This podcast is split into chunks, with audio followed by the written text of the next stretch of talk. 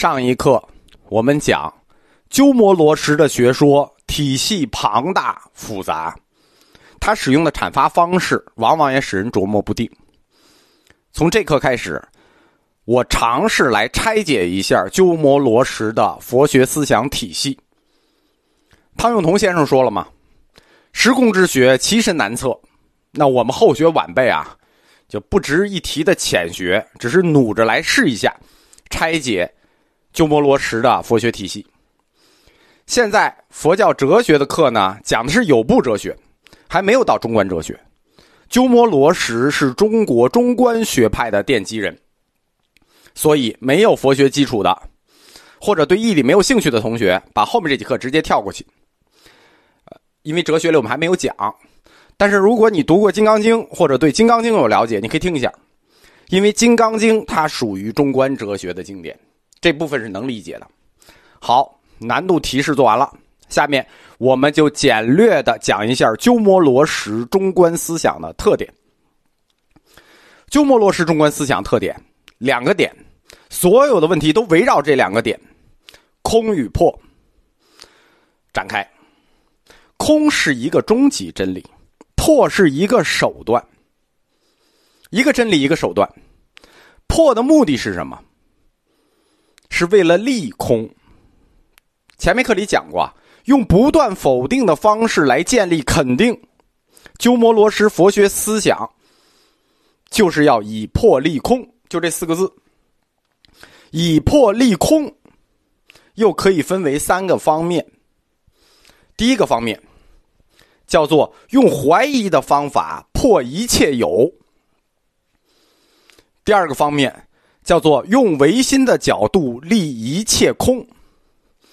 第三个方面叫用相对的方法建立辩证逻辑。我重复一遍啊，鸠摩罗什佛教哲学的思想是两个点：以破立空，破与空两个点，以破立空。它又分为三个方面。怎么破怎么立呢？第一，用怀疑的方法破一切有；第二，用唯心的角度立一切空；第三，用相对的方法建立辩证逻辑。那这个逻辑是一个特殊的中观逻辑啊，不是我们正常人的逻辑。用西哲的话说，鸠摩罗什的中观学说就涉及到两个主义，因为这儿有三个方面嘛，对吧？怀疑的方法，这是什么？怀疑主义，破一切有，怀疑主义。第二个主义唯心主义，他要用唯心的角度立一切空，对吧？他的思想不是三个方面吗？第三个方面叫用相对的方法建立辩证逻辑。对，他这第三个方面啊，就是用相对的方法，相对主义。相对主义它不是一个单独的哲学流派，它属于怀疑论，属于怀疑主义。就是在古典怀疑主义里有一个分支，就叫相对主义。所以鸠摩罗什思想的三个方面，实际是两个主义：怀疑主义与唯心主义。然后这怀疑主义里有一个分支，就是相对主义，用相对主义来建立一套中观的辩证逻辑。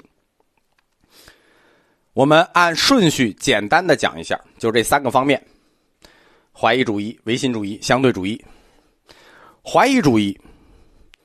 贯彻了鸠摩罗什佛学思想的全部，包括他的全部著作。他的基本哲学取向，就是要用怀疑一切的态度破一切的概念。这我也重复一遍啊，鸠摩罗什的基本哲学取向是要用怀疑一切的态度破一切的概念。在中论、百论、诸论中，他批驳了小乘的空，小乘有空，大乘有空。小乘空是一个人我观，是人空法有，他就反对小乘空的这个概念，人空法有。人空法有意味着物种不灭的一个主张，他实际批驳的是一切有部关于物种不灭的主张。他指出，小乘阶段的说一切有部，他唯心的不彻底，他空的不彻底。世界的一切都是人的认识，只要是人的认识，那就全部可靠。为什么？因为人就根本没有认识客观实在的能力。鸠摩罗什一切立论的基础都是站在这点上的。他认为人根本就没有认识客观实在的能力，这是他怀疑一切的理由，也是他否定一切的理由。他在《中论注》里头指出，所有的事物，所有的事物的发生，就是生这个概念有四种。我们讲啊，哲学讨论到本体都要讨论生的问题，就是诞生的问题、创生的问题。他认为所有的生有四种，只有四种：自生、他生、共生、无因生。这四种，但这理论比较大，我们就不展开了。我们等佛教哲学讲到中观哲学再展开。我们直接讲一下结论。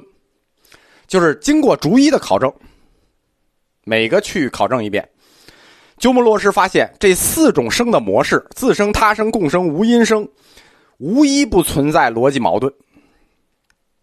有矛盾，他认为命题就假，对吧？因为你这个命题里头有矛盾，则命题假。如果命题假，那生的可能性就不存在了。这个就。中观的看法啊，他就把自生，比如自生、他生、共生、无因生，他把自生又分为了带原生和不带原生，然后又把不带原生分为了有为法和无为法，这个带原生又分为了六因四缘和有为四相，这个体系很大，我们到佛教哲学再讲。但是这一切，他的这一切概念啊，大致都包括在中论的三世纪和八不义中。三世纪，什么叫三世纪呢？哎，一小短诗：众因缘生法，我说即是空，亦为是假名，亦是中道义。这是三世纪。八不义呢？八不义又叫八部中道或八部中道义，也小短诗：不生亦不灭，不长亦不断，不一亦不异，不来亦不去，能说是因缘，善灭诸细论。这个听过《金刚经》的普及课的，或者听过我课的同学，我就不拆开翻译了。三世纪和八不义，这是鸠摩罗什在中论里他的一个思想总结。他引出了诸多大乘论题，比如因缘性空、无生法忍等等。三世纪和八不义引出的这些佛教哲学的论题。对佛教哲学和佛教神学信仰都有十分重要的意义。我们对八不义关心的重点啊，在它的哲学层面，就是这个不依不异，不来亦不去。因为八不义引出的是佛教的方法论，就是我们讲他把自生共生，他整个拆开了这一套，他引出的是一个佛教的方法论，就是在对事物分析的时候。把一般方法论的特点应用到佛教哲学的分析里头去，所以说我们对八不义的关心，不关心他的结论，我们关心他分析这个自生共生、他生无因生的时候这种拆解方式。这种拆解方式，我们视为一种佛教方法论。换句话说，我们看鸠摩罗什如何用一个客观分析的方法导出他的唯心结论来。鸠摩罗什在分析这个事物的时候，他猜测到了一件事。他猜测到人的认识具有两重性，什么意思？第一，就是人的认识能力啊有两重性。第一，是认识自身的变化性；第二，是认识过程中概念的缺失性。这是他在。这个八不义的这种佛教方法论分析过程里，他意识到的这两点，就是我的变认识就会有变化。第二，我认识的概念会有缺失。拆开讲，认识的第一重特点，他不是认识有两重特点吗？鸠摩罗什发现，第一重特点是认识自身的变化性。什么叫认识自身的变化性呢？人的认识，它不是固定的。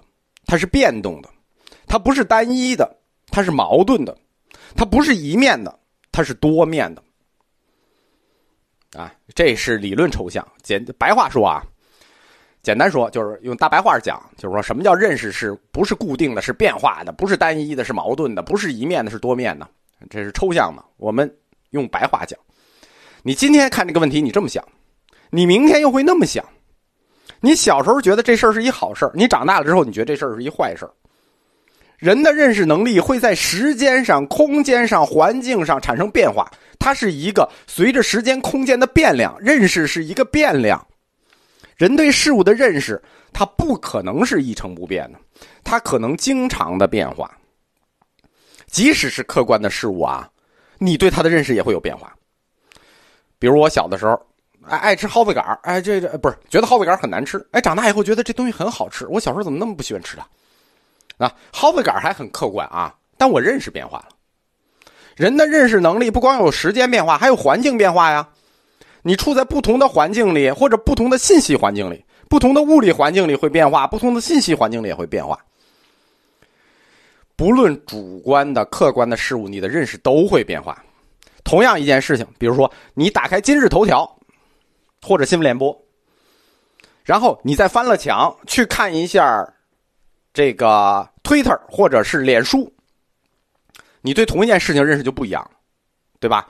信息环境变化，你对它的认识也不一样，事儿还是一样的，甚至什么都没有发生过，就是同一件事儿。